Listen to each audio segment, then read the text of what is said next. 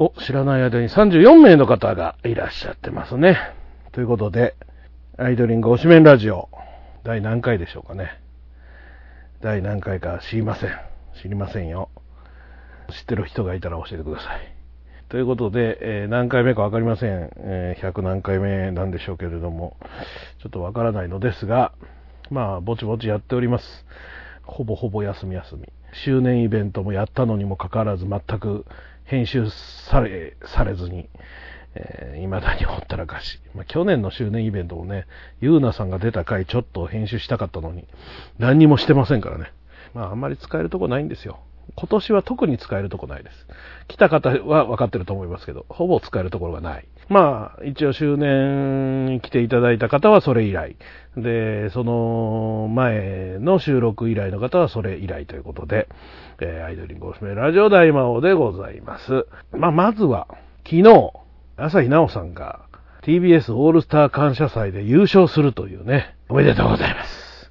まずはおめでとうございます。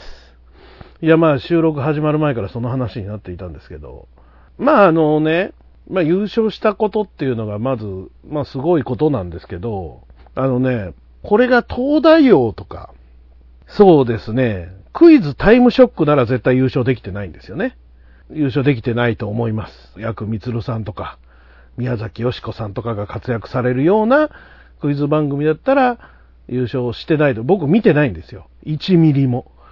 1秒も見てないので、どういう活躍をしたかまでは分かっていないんですが、オールスター感謝祭という、いわゆるその特殊なクイズ番組だったから、優勝できたわけですよ。いや、当てずっぽうかどうかはわからないんですけれども、あ、マラソンにも出た。はあ、そうですか。いや、結局ね、そういうポイントの積み重ねで優勝していくんですけど、何よりも大事なのは、そのチャンスを与えてもらえるポジションに今、朝日奈央がいるということが一番大事で、そのポジションにいて、優勝できるポジションというのがあるわけね。そこのポジションにいない人は優勝に引っかかるような場所にも入れないわけですよ。まあ感謝祭に呼ばれるっていうのがまずでかいと思うんですけど、ここ最近ずっと活躍してますけど、今回のことでふと思ったのは、前に僕らの時代でさ、えー、あの時は誰ですか？松岡真優ちゃんと、桃田かな子と誰か、家入レオかなんか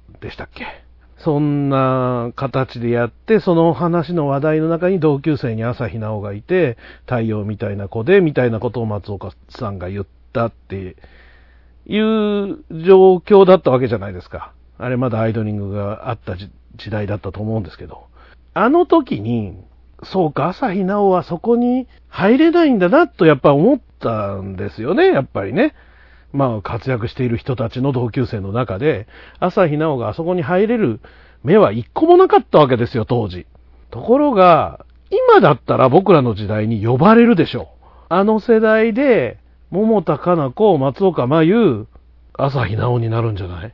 それぐらい、その今、登り方がアミミが、菊池亜美がバラエティ出始めて登ってきた奇跡よりも、さらに急角度で上がってってる感じがして、まあ、ここ最近ご結婚もされて、アミミ自体がちょっと抑え気味になってることもあって、まあ、一番よく見るアイドリングメンバーっていうのは明らかに朝日さんになってますから、で、そこの、ここ、えー、それこそ半年ぐらいあの、ニャンコスターの真似したぐらいからギューンってきた朝日さんの結果がオールスター感謝祭の優勝なんだろうなと思うんですよね。で、やっぱり、あの、いろんなメンバーがいて、まあ、アイドリングだけじゃない別のところにもいろんな芸能人の方たちがいて、アイドルがいて、で、解散して、その先わからない人もいっぱいいるわけじゃないですか。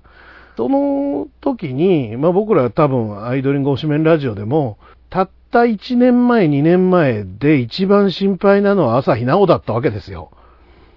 なんせ事務所もあんまり押してくれてる様子もなかったし、当時。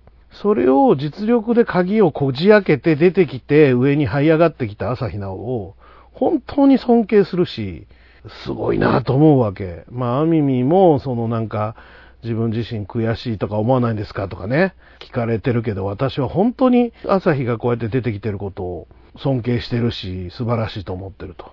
そうそう、モーリー・ロバートソンさんにもね、褒められてましたね。まあ、ルーリーさんとか、もちろん、いっぱい仕事をされてる方は他にもいらっしゃるんですけれども、今、旬なんですよね、やっぱりね。芸能界的に、バラエティ的に、アミミは、あの、終わったとまでは言いませんけど、ある程度安定期に入ってるところがあって、今突出して勢いがあって面白いのは、朝日奈央なんですよ。別にアイドリングに限らない状態でね、AKB とかも含めた、なんですよ。アミミは結婚しちゃったからね、ミートボーイさん。はい。そうなんです。で、アミミは多分ですけど、わかりませんけど、ほぼほぼ軸足が大阪にありますよね。軸足が大阪にあって、東京に仕事に行く感じにおそらくなっているので、まあ、一人暮らしをしてたマンションは残ったままかもしれないけど、おそらくも大阪に軸足を置いてる以上、なかなかそんなに手広く仕事はできないんだろうなと思ってるんですよ。だけど、今、朝日は本当に勢いも含めて素晴らしいところに行っているので、で、なんかのインタビューかなんかで朝日自身が言ってましたけど、その青物の、青文字のモデルさんになりたいと言い続けてきたのが、挫折して、あ、私違うんだと思ったところからの巻き返しというか、自分で変えなきゃいけないんだと。じゃあ違う場所に自分の場所を探さなきゃいけないんだと思った朝日の素晴らしさなんじゃないかなと思いますね。カンパニオンさんが解散から3年ぐらい経ってるのに未だにアイドリングを背負ってる感じがなけると。アミは大阪感謝祭当日、午前は関西で生放送に出てましたと。ああ、ミートボーイさん。あの、あれですよね。読売テレビですよね。予告は見ました。仕事だから見てないですけどね。ハイヒルさんの番組ですね。まあこれいろんな話を今回はしていきたいんですけど、朝日さんが単純にオールスター感謝祭優勝おめでとうじゃないんだということなんですよ、僕が言いたいのは。別に、オールスター感謝祭に優勝すること自体は、それはすごいことなんだけど、100万円もらえることもすごいことなんだけど、単純にそこだけじゃないっていうことが大事なんだと思うんですよね。これはもうどのタレントさんにも言えることだけど、そこの位置にちゃんと入れて、優勝できる可能性をはらんだ位置にいさせてもらえるっていうのが大事で、ほとんどの人が埋没するんですよ。レブリミットさん、1出してもらえる2、企画に使ってもらえる3、ポイントを獲得する4、そして運と。そうですね。本当に。だから運も含めて彼女が今持ってるってことですよ。今彼女があのオールスター感謝祭に優勝したことで、各局のいろんなプロデューサーさんとかディレクターさんが、彼女は持ってるタレントと思う、で思われることっていうのが、めちゃくちゃ大事だと思うんですよね。この先。この先彼女が今持ってるタレントなんだということが、みんなが気づく状態になると、それだけで全然違いますよ。そこの今、運も含めて、実力も含めて、努力も含めて、すべてを持っている朝日奈央という人に注目が始まったら、めちゃめちゃ面白いことになると思います。とりあえず、今日は、メインは僕が見てきたお芝居の話、そして、まあいろいろと僕が見れてないものも含めて、今現在ね、えー、朝日さんも含めて、いろんな活動をされている方のお話をしていきたいと思いますので、僕が全く見てないものに関しては、この中に、俺見たよっていうものがあった場合は、この後皆さん、あの、お芝居なり、なんなり、こう見たり参加したりしたよっていう人はね、ぜひご意見をいただきながら進めていきたいと思います。大魔王ラジオチャンネル。大魔王がお届けしているネットラジオ、すなわち、大魔王のお風呂ラジオ。アイドリングおしめんラジオ大魔王春郎のグッタイミュージック帝大魔王のオタクの隠れ家タミちゃん、マオちゃん、微妙な関係そのすべてが聞ける統合ネットラジオチャンネルです。それぞれの番組の更新に合わせて同時更新中。せーの、大魔王ラジオチャンネル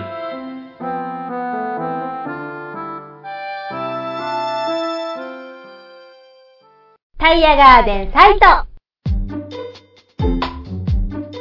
豊富な知識と確かな経験を生かしたプロの作業タイヤの選択交換調整などタイヤのことなら何でもご相談ください。072-643-6741まずはお電話ください。大阪モノレール豊川駅近く佐川急便前あなたの街のタイヤ屋さんタイヤガーデンサイト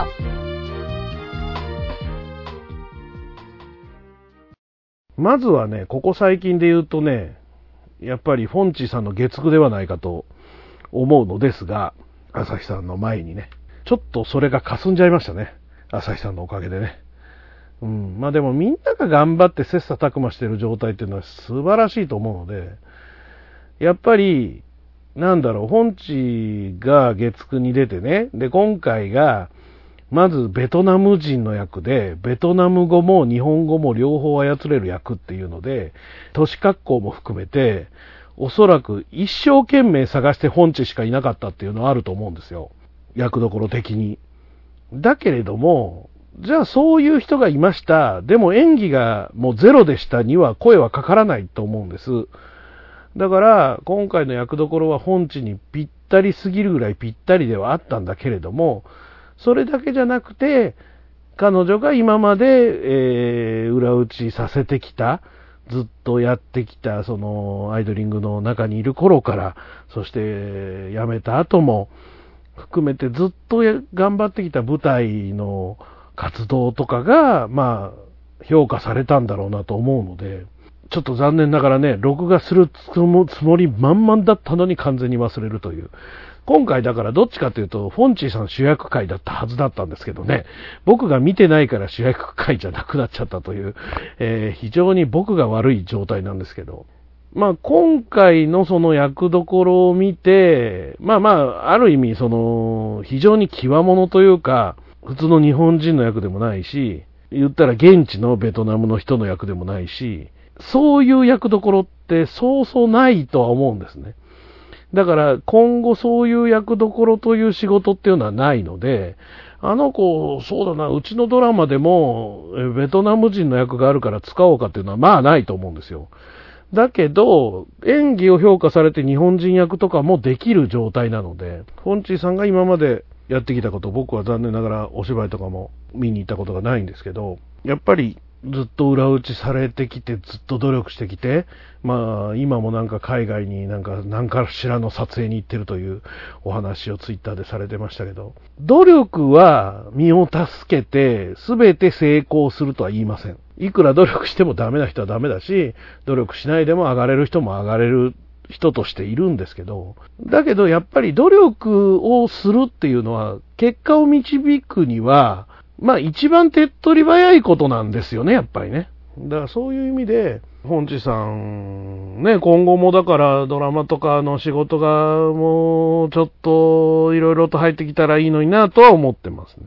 えー、愛斗さん、事務所所属でしたっけ？違います。フリーです。今も多分フリーだと思います。今も多分ツイッター見ていただければ、えー、おそらく Gmail が置いてあると思うんですけど、えっ、と、ソニーを辞められてから多分所属されてないと思いますね。おそらくですけど。だから、ドラマ制作班の中に、フォンチさんと仕事をしたことがある人がいるんじゃないかなと思いますけどね。いろんなお芝居されてるから、お芝居関係でドラマのね、脚本書いたりとか、例えば、ブッキングしてる人もきっといると思うので。もしかしたらですけど、これは僕のあくまでも想像ですが、あの、何人でもよかったけど、フォンチーがいるからベトナム人にしたっていう可能性もありますからね。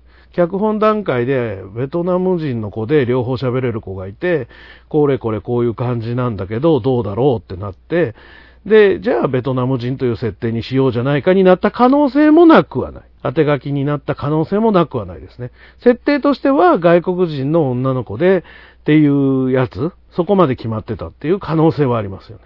もちろんわかりませんよ。もちろんわかりませんけどね。今のドラマなんてほとんどあれですよ。一番最初に主役級が決まってて、で、何の企画にするかを決めていくんですよ。で、それがね、2年ぐらい前に多分決まってるんです。ここの月9はキムタクとか決まってるんですよ。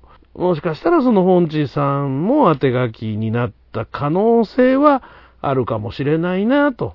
ベトナムの設定でベトナムの子探すよりも、どこかの外国の設定にしたいんだけど誰かいないかで、本地がいたからベトナムにしたっていう可能性の方が、なんか信憑性が高い気がしてきました。話しててね。さて、それでね、ここで電話をかけたいと思います。まあ、あの、電話かかってきそうな人は、あの、今見てくれてるので、電話かけますね。これもね、なかなかいい話なので、ちょっと電話しますね。よいしょ。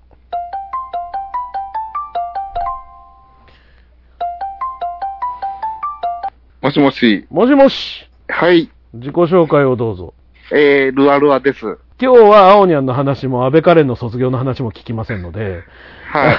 まあ、あの、特典会が12時までやったっていうのは、ああ、それはね、ぜひ、あの、別の機会に、ドロータ工場で聞きたいですね。わかりました。夜中12時まで特典会が続いて、あれ、帰れなかった人多数出たでしょうね、多分ね。多分そうだと思いますけど、それも開演が1時からですからね。昼の？昼の。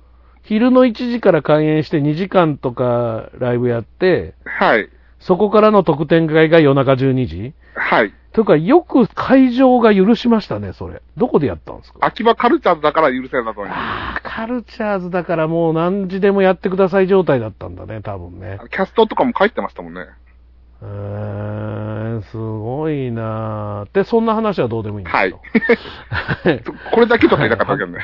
はい、箱入り娘、安倍カレンの卒業の話はどうでもいいんですけど、長野セリナさんのはい。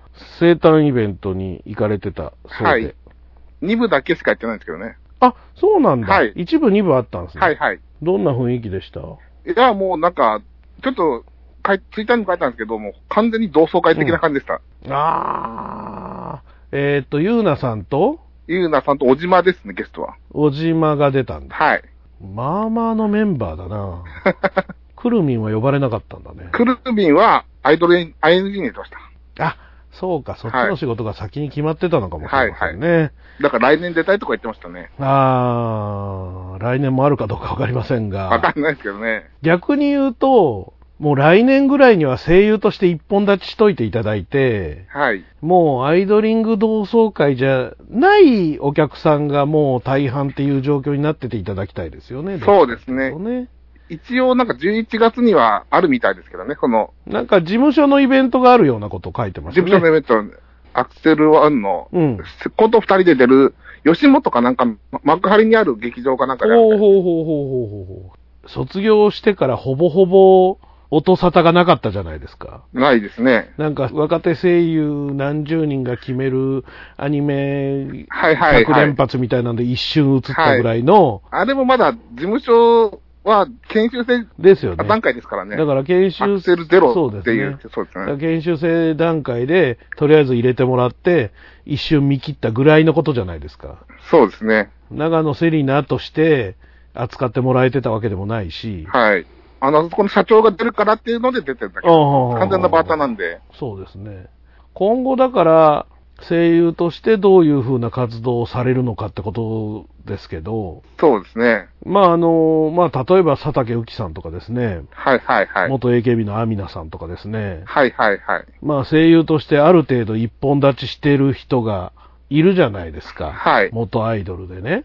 はい。まあそういう人の中でですね、まあ高橋真理ちゃんも一応声優事務所に移籍して、一はい。応なんかちょこちょこやってますので、はい。その中でこう、まあずっと、まあなんだろうな、もう今、こう声優声優って言い続けるとなかなか声優になれないというのを、なんかジンクス的なものを長野セリナさんには感じるんですけど、はい。なんかアニメとかやってるんですかね？一回出たのがポップテピックでしたっけ？あの。はいはいはい、はのい。最終回になんかちょっとモブの役で出てるみたいな。あアニメは多分それだけで、主にうん吹き替えやってるみたいですね、今あ。、吹き替えやってるんだ。なんかネットフリックスでやってる洋画の、あ洋洋ドラマっていうんですかね、の吹き替えを何個かやってるみたいですね。侮れないですよ。アニメアニメって言ってても、結局そっちで体制するっていう方もありますからね。はい。で、結構ざ、あの、まあ、そういう、うん。そういう報告会だったな、ええ。の時が。で、一回仕事でなんか3ページぐらい自分がずっと、うん。だったらしいんですけど、その時にもうできなくてう号泣したらしいですあね。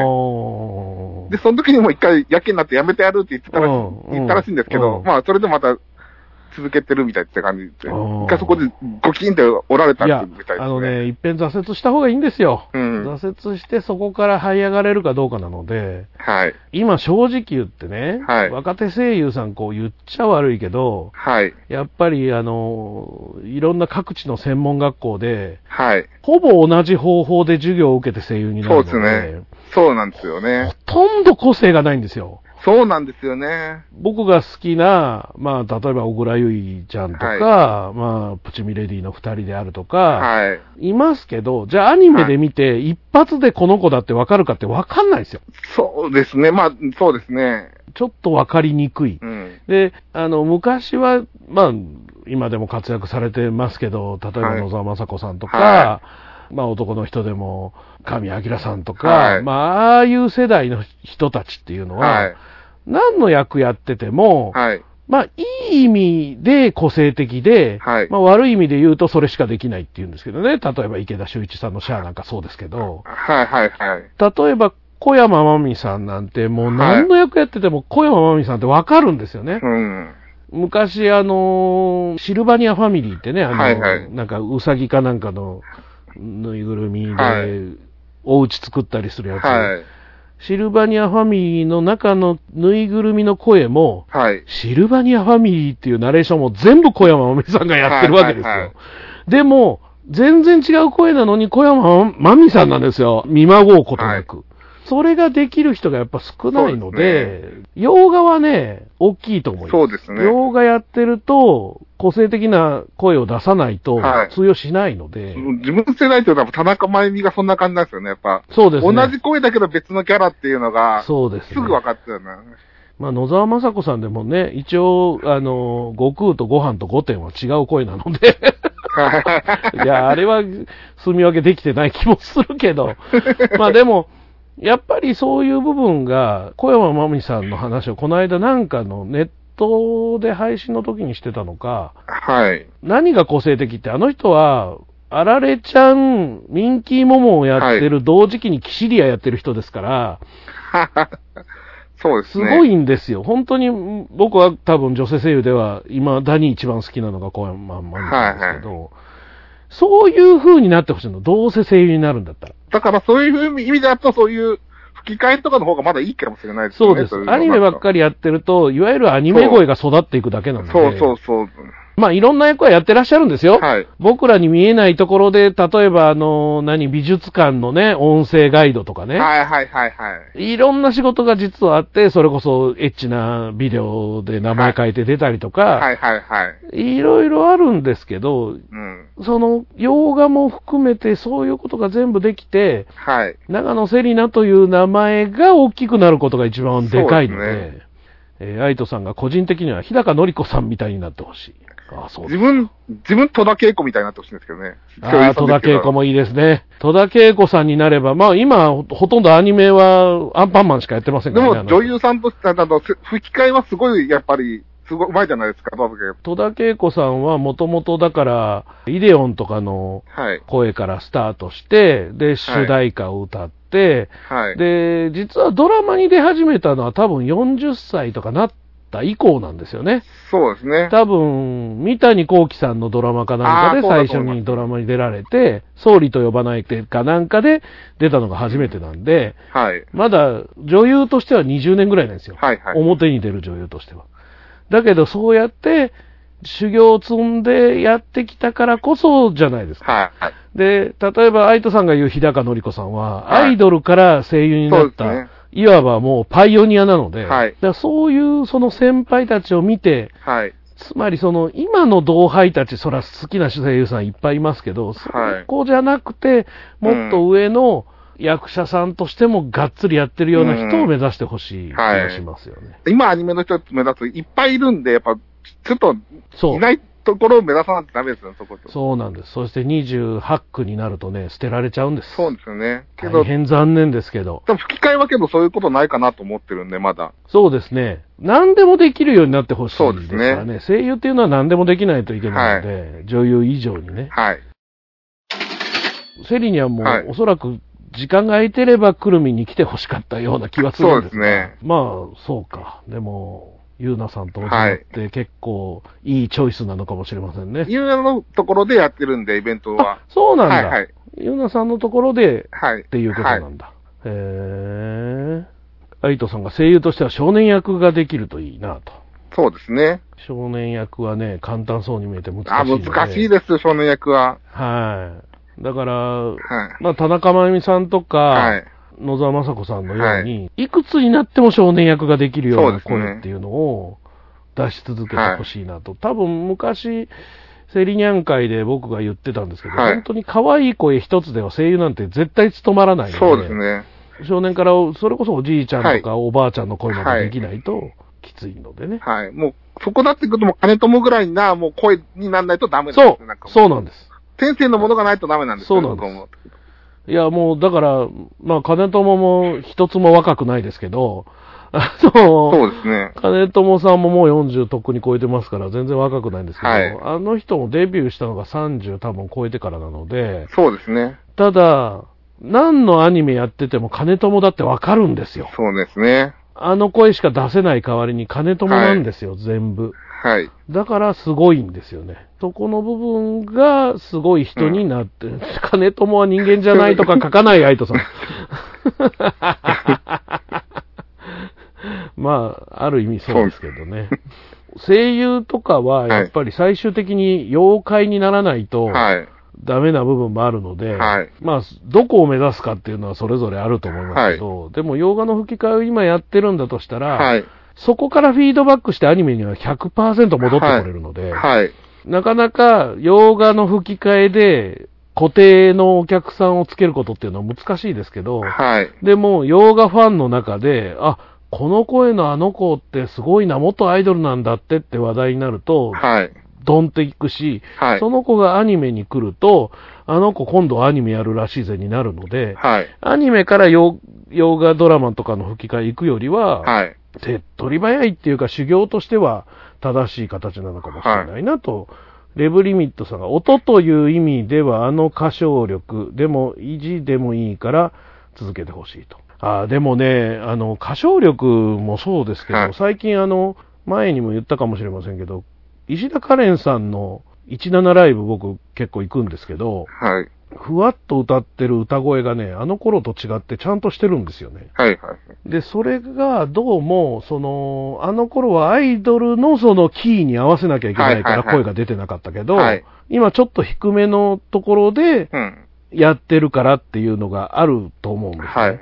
だからその自分の歌いやすいところ、だってみんなで歌うから、はいはいはいアイドリングの時は。自分の一番歌いやすいところを見つければはい、やれると思うし、はいアニメはやっぱりキャラソンとかも歌っていかなきゃいけないので、キャラソンになるとやっぱり、あの、この間もなんか声優さんの番組でラジオで言ってらっしゃいましたけど、やっぱり最初は自分の声の歌になっちゃって難しいと。はい。はい。はい。自分の声にならないでちゃんとキャラで歌えるっていうのは相当難しいんだって言ってらっしゃいましたけど、はい本当にそうだと思うんですよね。はい。でもそれが今後できてくるとアニメでも絶対人気が出ると思うので、はい。とりあえずあの腐ることもあるししんどいこともあるでしょうけど、はい。今回の生誕、まあ多分事務所にいろいろお願いしてややらせていただいた部分もあると思うんですが、はい。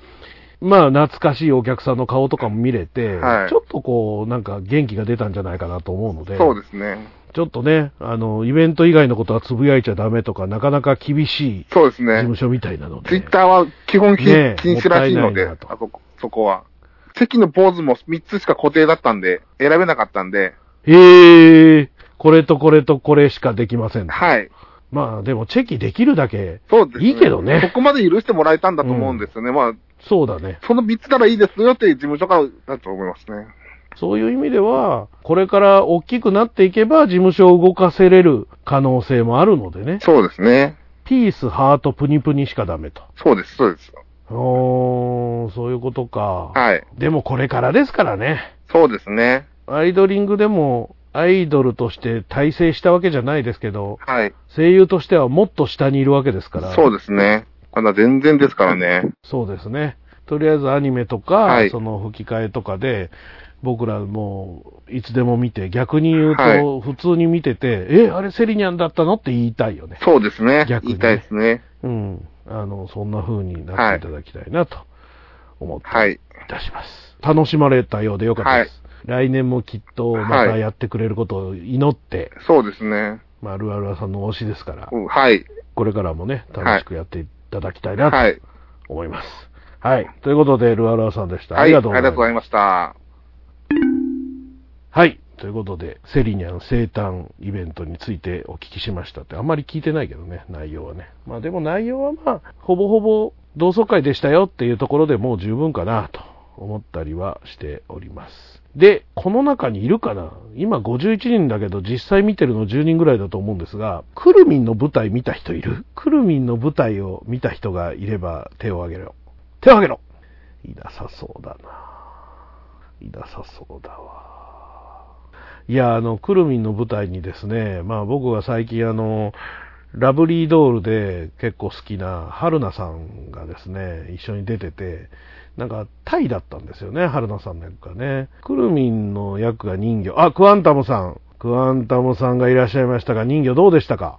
ちょっとね、僕が全く見てないで情報を知らないので、えー人魚の役で、えー春菜さんがタイだったので、タイの春菜さんの情報でもいいですよ。なんだら、あの、クワンタムさん、春菜さんあんまりちゃんと見てなかったんじゃないかなと思いますが、ラブリードールの推しでございます、私のね。まあ、舞台がもろかぶりしておりまして、僕が一番最初に舞台やるって、その時期の舞台やるって気づいたのがトンちゃんの舞台だったんですね。パンフレットとか下にあるは持って上がってきたらよかったなそれをまずチケットを買って、それだけ昼公演だったんですよ。最初から昼公演しかなかったの、14時の。で、14時の公演があって、他いろいろと別に探してたわけじゃなくて、見てたら、ラムタンの舞台が再演が決まってて、ちょうど同時期だったので、同じ日の夜公演があったので、2本見て帰ってくるという。で、全く同じ時期に、くるみの舞台もあったので、もう、3つは入れれませんのでね、被せるの本当やめてほしいなと思うんですけど、えークワンタムさん、女子大の学芸会のような暴言。それは確かに暴言ですね。3連休、玉川さんメインで上京しました。そう。レブリミットさんね、先ほどメールいただきまして。あ、というか、一つお詫びがございまして、あの、ちょうどクワンタムさんとレブリミットさんがいるので、あのね、今まで、もうこ、今回もそうですけど、その前のレブリミットさんとクワンタムさんからいただいたメール、それこそ、菊池亜美会とか、ティフのやつとか、その辺の時にいただいてたメールを、携帯が全く同期してくれてなくて、来てたことに気づいてなかったんですよ。全く読めてなかったことを今ここにお詫びいたします。はい。なので、僕のそのお芝居の話を言う前にですね、前、前に来たレブリミットさんと、えークワンタムさんのメールを読みましょうかね。もうだいぶ前ですよね。第1回 TIF の時に書いた mixi 日記というのを送っていただきました。えー、これあの、クワンタムさんね。朝から夜までずっと品川にいました。品川ね。品川だったっていうのが懐かしいですね。えー、アイドルゴーシメラジオ始めてませんからね。あ、始めてたのか。あ、違う、始めてない。2010年ですから始めてない時でございます。フードコートの一角に特設された DJ ブースから、各チームの代表が次々とご挨拶。ももクロからは、あかり、あかりとかなこ。あ、あかりさんがまだいらっしゃった。アイドリングからは横山と森田。えー、後から後からやってきてなかなか終わらない。オープンテラスなので、ここだけは無料で見られます。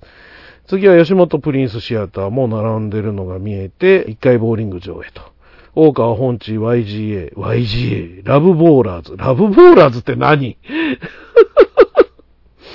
?YGA もいろいろありますが、始球式。ラブボーラーズって言うからあれか。ボーリングアイドルか。大川お父さんがアベレージ250なので私もと言いながらがあった。本地に怒られてましたと。えー3階シアターへ移動。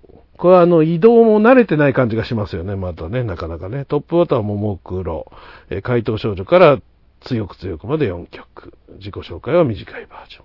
まあ今長いバージョンないですけどね。そしてフリフリアイドリング。歌はハリケーンながらなど3曲。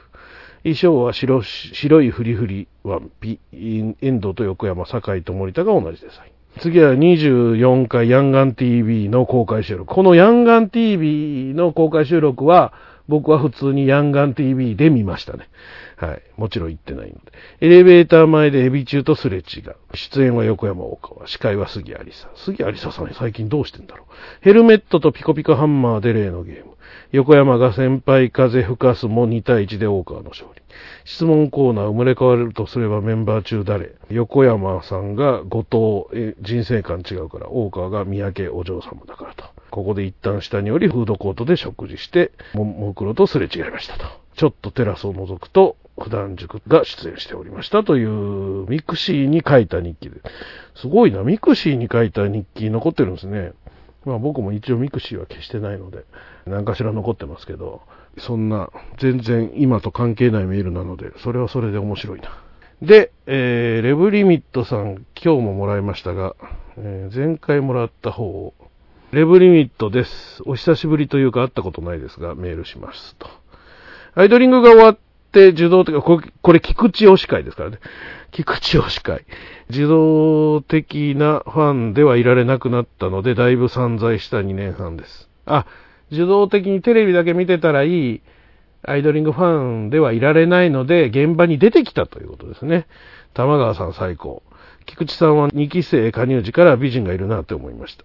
マイヤさんが顔は好きで押そうかと思ったらいなくなって、まあ収録1回しか行ってないしね、あの人ね。えー三宅さんはスポーツ紙に大きく乗って押されてるなぁと。菊池さんは自動的に売れていくんだろうと思っていたらまさかのヒール役。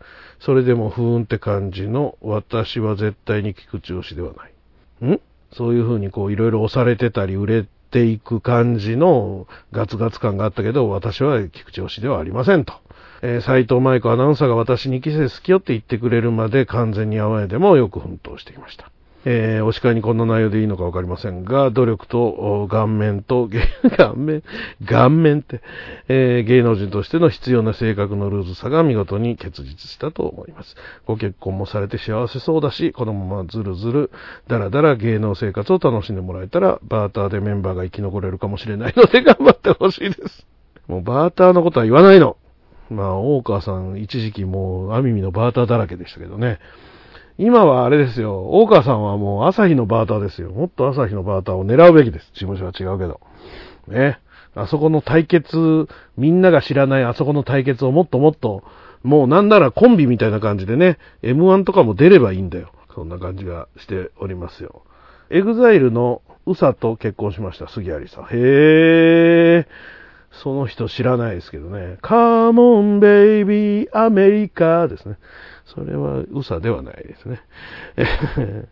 はい。ということで、まあ今回のメインなんですが、さっきもちょろっと言いましたけど、トンちゃんの舞台を行くこと決まってて、で、後で、同じ時期にやるんだと思って、ラムタンの芝居のチケットを取って、いつもの感じです。僕は木曜日しか開けれないんですよ。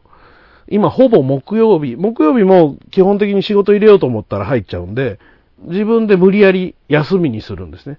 で、休みにして、水曜日の夜に仕事終わりでバスに乗って東京行って、秋葉原に着いて、そこからちょこちょこなんかして移動して、お芝居見て、で、えーバスに乗って帰ってきて、金曜日の朝からもう仕事場にいると。そういう形しかできないんですよ。だからね、ライブがあんまり行けないんですよね。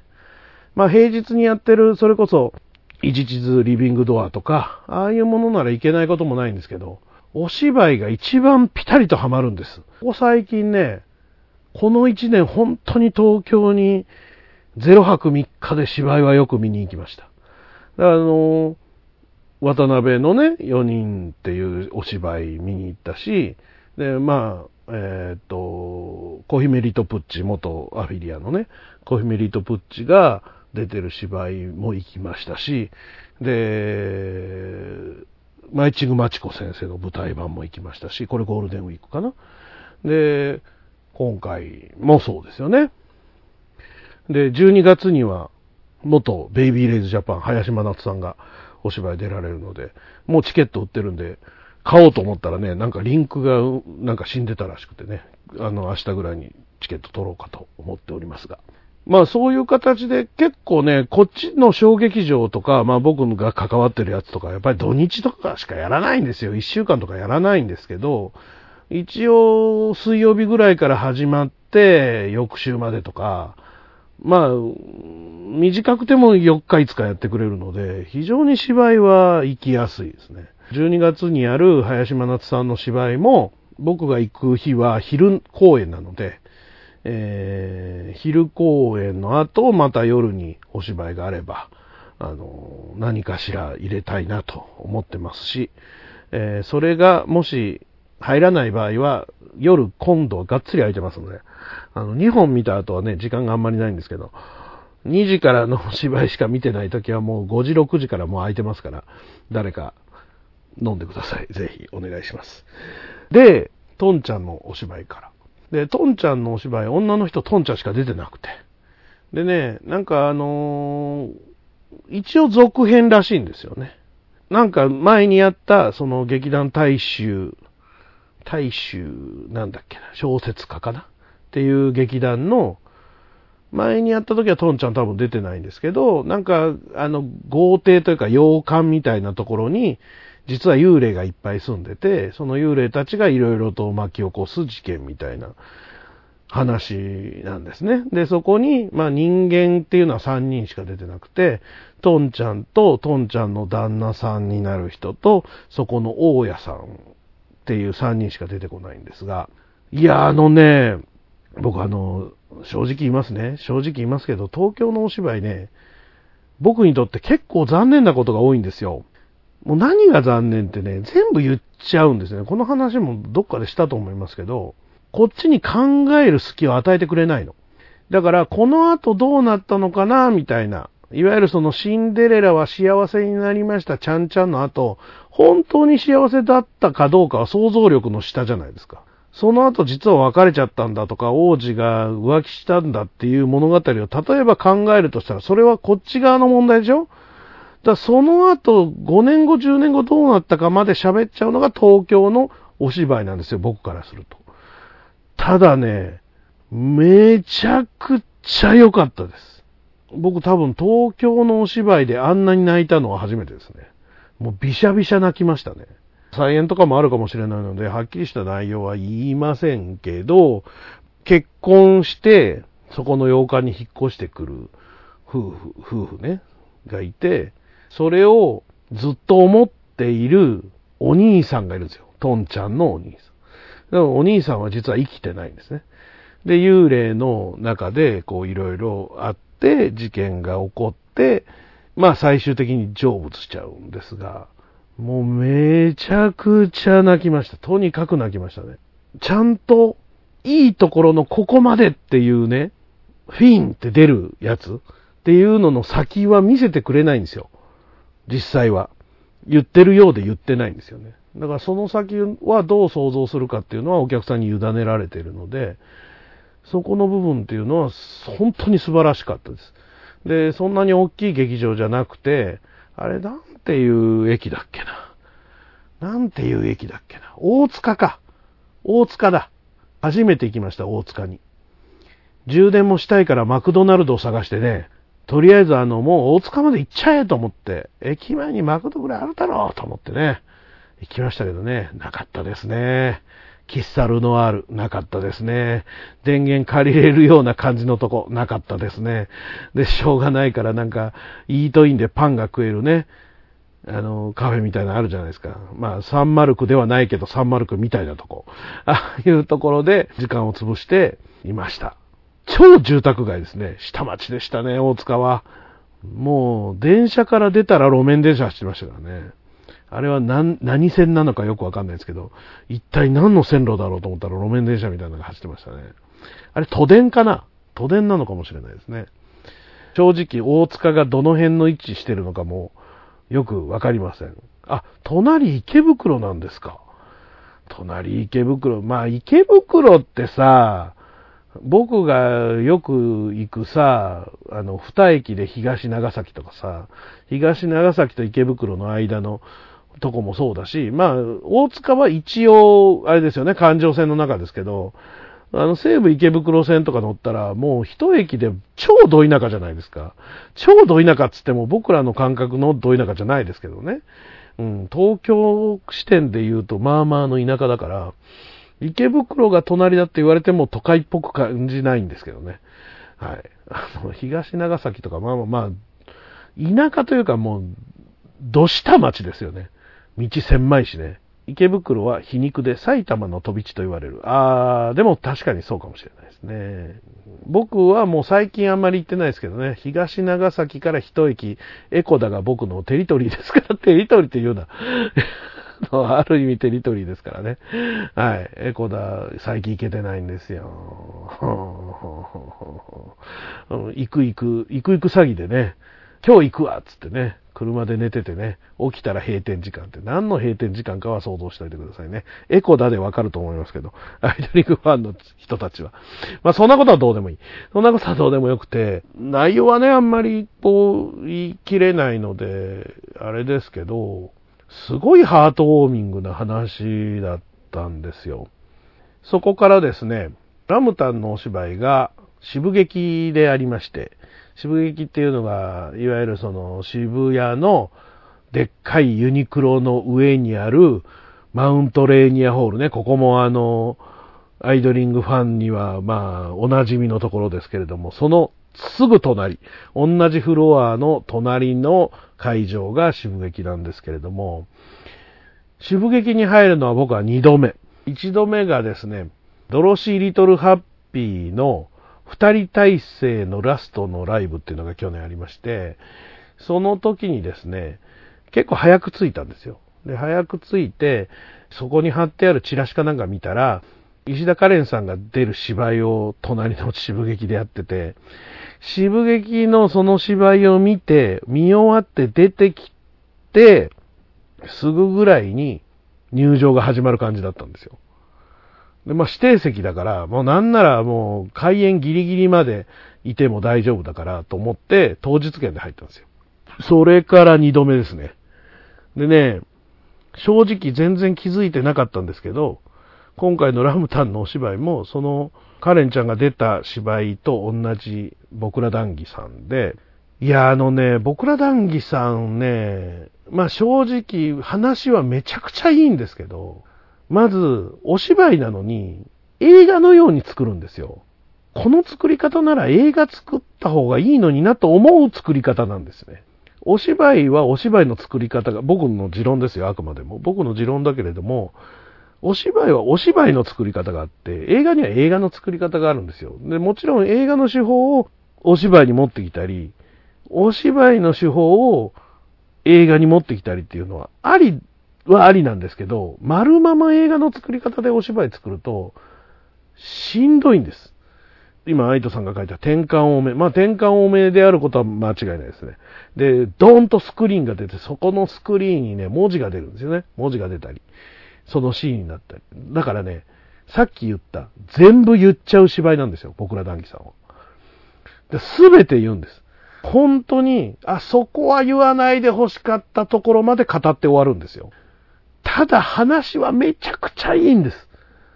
今回の話もまあ再演みたいですし、前回もラムタンがそのスーちゃんっていう役を、スーという役をやられてたみたいですけど、話は本当にめちゃくちゃいいので、だから僕的にはもったいない感じですね。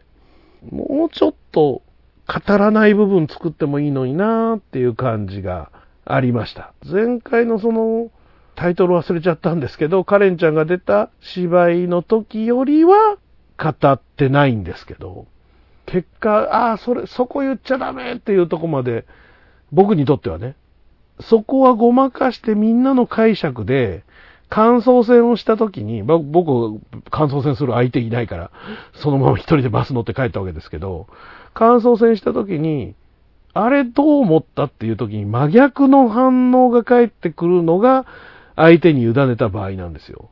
とか全部言ってるから、全員の意見が一致するんですね。意見が一致するっていうのは、そら、届け手側としてはそう見てほしいんだから、それがいいと思いがちだけど、そこを説明しすぎると、変に熱くなるんですよね。晴れぼったいというか。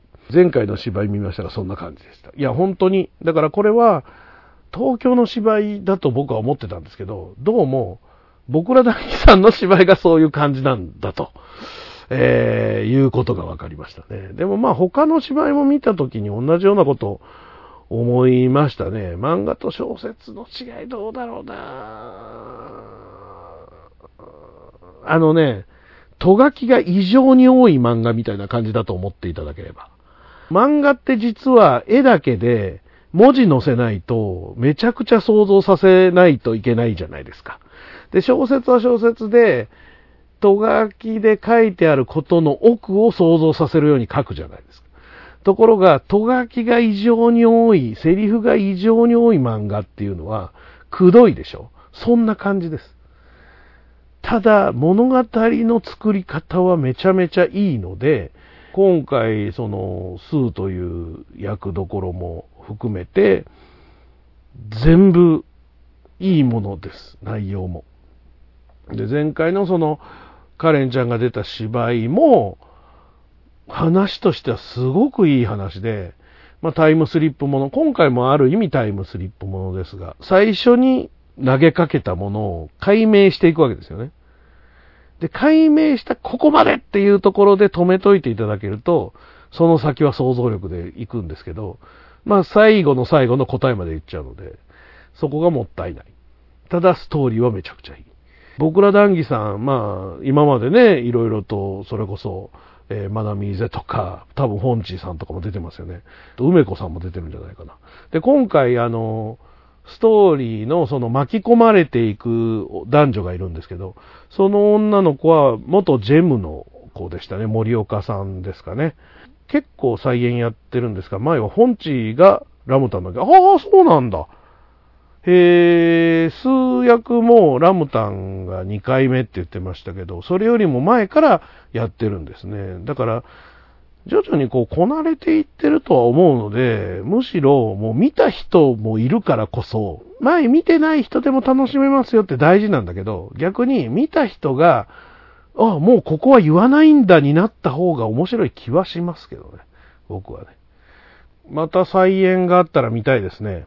ちなみに11月にやるラムタンの芝居、えー、東京で2週間ぐらいやって、こっちで多分1週間ぐらいやるんですけど、東京1回、大阪2回チケットを取ってしまいましたので またラムタンの芝居を見ることになります。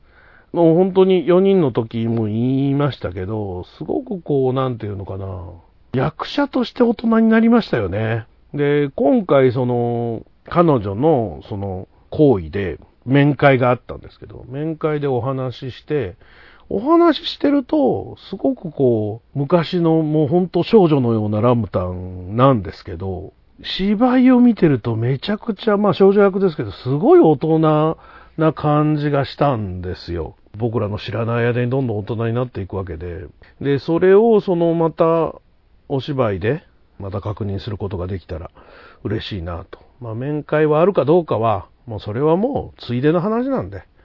うん。4人の時はね、本当は特典会あったんですけどね、特典会の件が多分まだどこかにあるんですけど、もちろん行けませんので、その日のうちにやってくれたらね、行けるんですけどね。はい。ということで、先ほどから書き込みもしてくださっております、レブリミットさんからの今日来たメールですね、これね。玉川さんの舞台感激でだんだん顔バレしつつある在宅です。いいじゃないですか、顔バレすれば。僕なんてもう基本的に認知中ですから、認知してもらえるかどうかが勝負ですけどね。えー、父の介護用費や費用などで、えー、おたかつは舞台4人までのはずだったのに、楽しくオーバースマイル2018も4回見させていただきました。まあまあ見てんな。オーバースマイルを先に知ってて、2回公演だったら2回見たんですけどね。マイチングマチコ先生僕2回見てますからね。まあ、マイチングマチコ先生もいろんな推しが出てましたから、あれなんですけど、玉川さんのロビー面会が事前に買っておいたチケットではなかったので、日曜日マチネを追加購入、痩せたって言ってしまって呆ら呆れられてしまいましたと。痩せましたっけ？痩せてないんじゃないかな。千秋楽の後もロビーに来てくださってご挨拶できました。玉川さん本当に優しい。そう。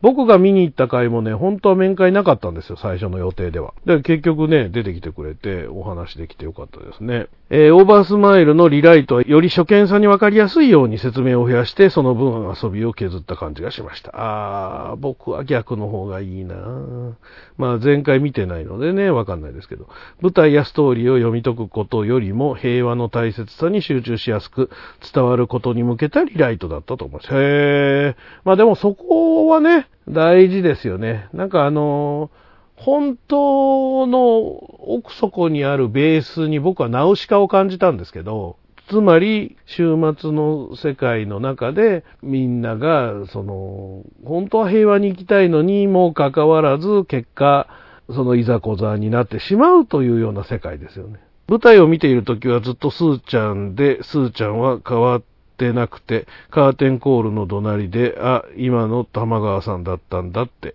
座組最年少とはいえ21歳。あんなに純真に無垢に全ての怪我人を癒そうとする少女がそこにいて、終わってからびっくりでしたと。希望としては他の座組では新しい女優さんやアイドルがどんどんスーちゃんを演じてほしいけど、サネッティプロデュースだけは逆に玉川さんが何十年も演じてほしいですと。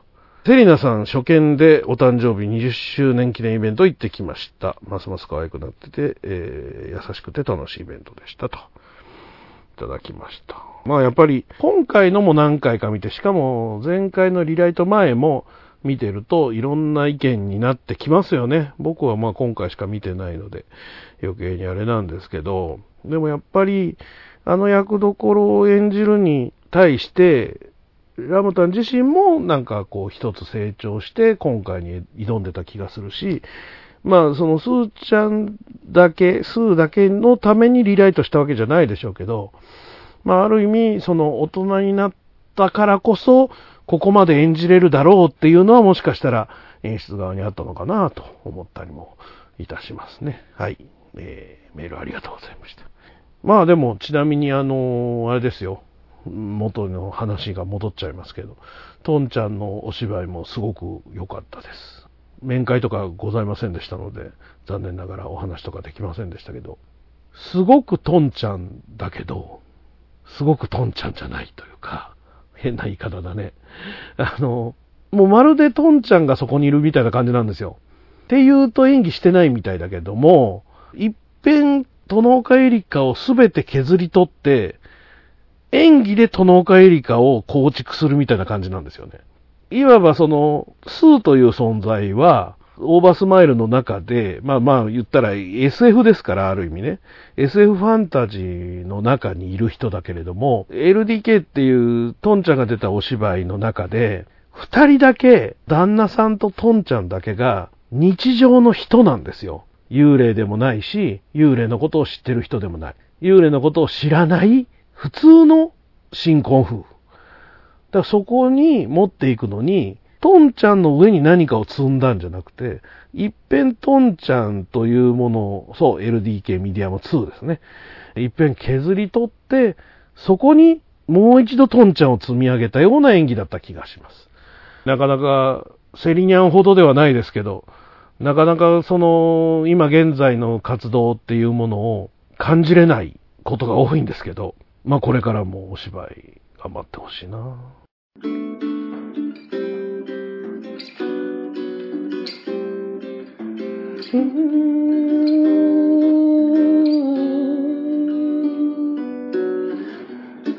大阪このメールを乗り継いで豊駅のほど近く。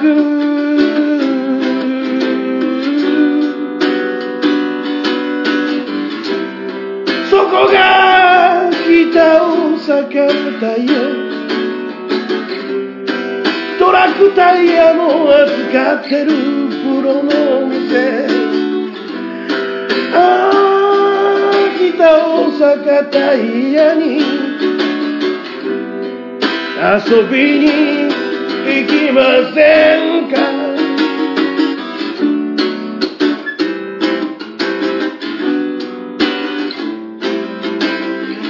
いつでも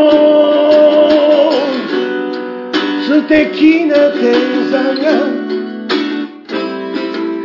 あなたを待ってます。タイヤのことなら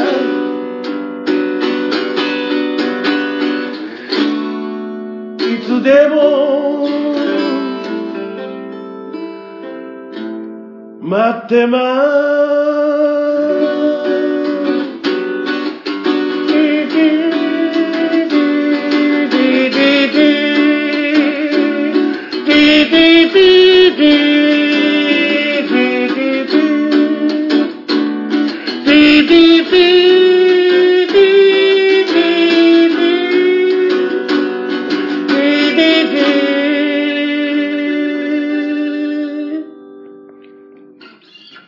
たラム単会やろうかな。もうラム単会ばっかりやってる気がすんな。そうでもないかしら。4人もやったしね。その前になんかラム単会やったよね。でもあの、このアイドリング推しメンラジオね、今のこの形でやり続ける限り、大魔王が何かを目撃しないとできないんですよ。わかるでしょ？だからお芝居とか、まあ前、カオルンのカレンダーイベントであるとか、ああいうのもそうですけど、結局僕が何かを見ないとできないんですよ。その僕が何かを見るっていうのの一番近いところにあるのがやっぱりお芝居なんですよね。もちろん誰かがやる芝居見に行けたら行こうとは思いますけど、なかなかタイミングが合わないし、ぴたりと会えば行くんですけど、いろんな人のこともちろんやりたいんですが、まあ最近ね、17ライブを、えー、一生懸命やってらっしゃいます。さっきもユリカルの、えー、配信行きましたし、カレンちゃんはよく行きますよ、僕。カレンちゃんの17ライブよく見に行って大変面白くね、その話は前回もしたかもしれませんけどもね、よく見てます。ただやっぱり生で会えたりとか、そういうそのアイドル的って言ったら変だけど、そういう何かがあるとまたいろいろできるんですけどね。最終的に僕は全ての人に幸せになってほしいので、アイドリングメンバーたちが、まあ、今後そのご結婚されてる人も結婚してない人も芸能活動やってる人も芸能活動をやめちゃった人もね、そこはそれ僕たちが感じれないところにいるかもしれないけど、僕たちがその息吹とか息遣いみたいなものを感じれない場所にいたとしても、やっぱり幸せになってほしいわけですよ。ちょっとでも応援してきた関係上ね、彼氏がどうのとか、もうどっちでもいいです。いてもいいし、結婚してもいいし、皆さん成人女性ですし、ね、成人女性じゃない人も数人いらっしゃいますけど、まあほぼほぼ成人女性なので、まあいいと思いますよ。うん、幸せにしてくれてるのが一番いいと思いますので、あの、幸せになるために僕たちが何かできることは特別ないですけどね、うん、これから先も応援していきたいと思います。まあ、ちなみにアイドリング推しメンラジオというのはもうやめ時を逸してしまったので、いつやめたらいいか正直わかんないんですよ。いつやめたらいいんでしょうかね、これね。一応10周年ぐらいまではやるかとは思ってるんですが、そんな時までネタがあるのか、まあそもそも年3回4回でやってることになるのか、わかりませんが、本当にやめ時を失ってしまっているので、僕の肩を叩いてくれる人がいたら募集します。そろそろやめときなって言ってくれる人がもしかしたらいるかもしれませんからね。あの、うん。本当は解散した時、そして藤原夏子が辞めるって言い出した時、えー、辞め時っていうのは実はあったんですけど、今やもう一人でこうやってやってると、一応聞いてる、聞いてくれる人も少々いれる、いる状況ですからね。なかなかやめられないなという感じにはなっておりますが。まあ、いつまでもやってほしいという声と、いつまでやってるんだっていう声があありますし、どっちの声も完全になくなったらやめるかな。はい。あの、全くやめろっていう声も、やめるなっていう声も聞こえないぞ、おかしいなってなったら、やめるかもしれません。まあ、一応7年過ぎましたので、一応10年後ぐらいまでやりたいな。10年後っていうか10年後じゃないよ。10周年まではやりたいな。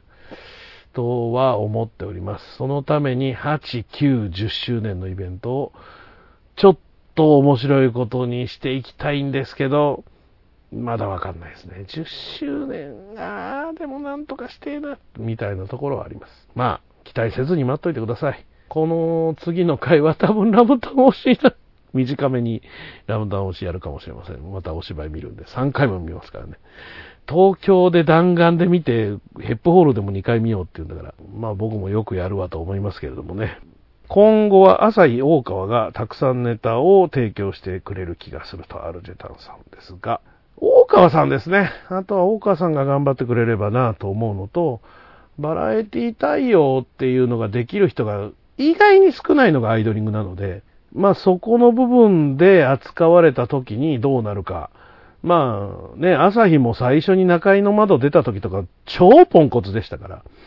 うん、そこの部分は、まあこれからちょっとずつやっていただければいいので、まあ他の人たちもいろんなところに出ていける分を、事務所に入ってる人は事務所が、フリーとかでやってる方は協力してくれる人をなんとか見つけてですね、いろんなところに出ていってほしいなと、そんな風に思います。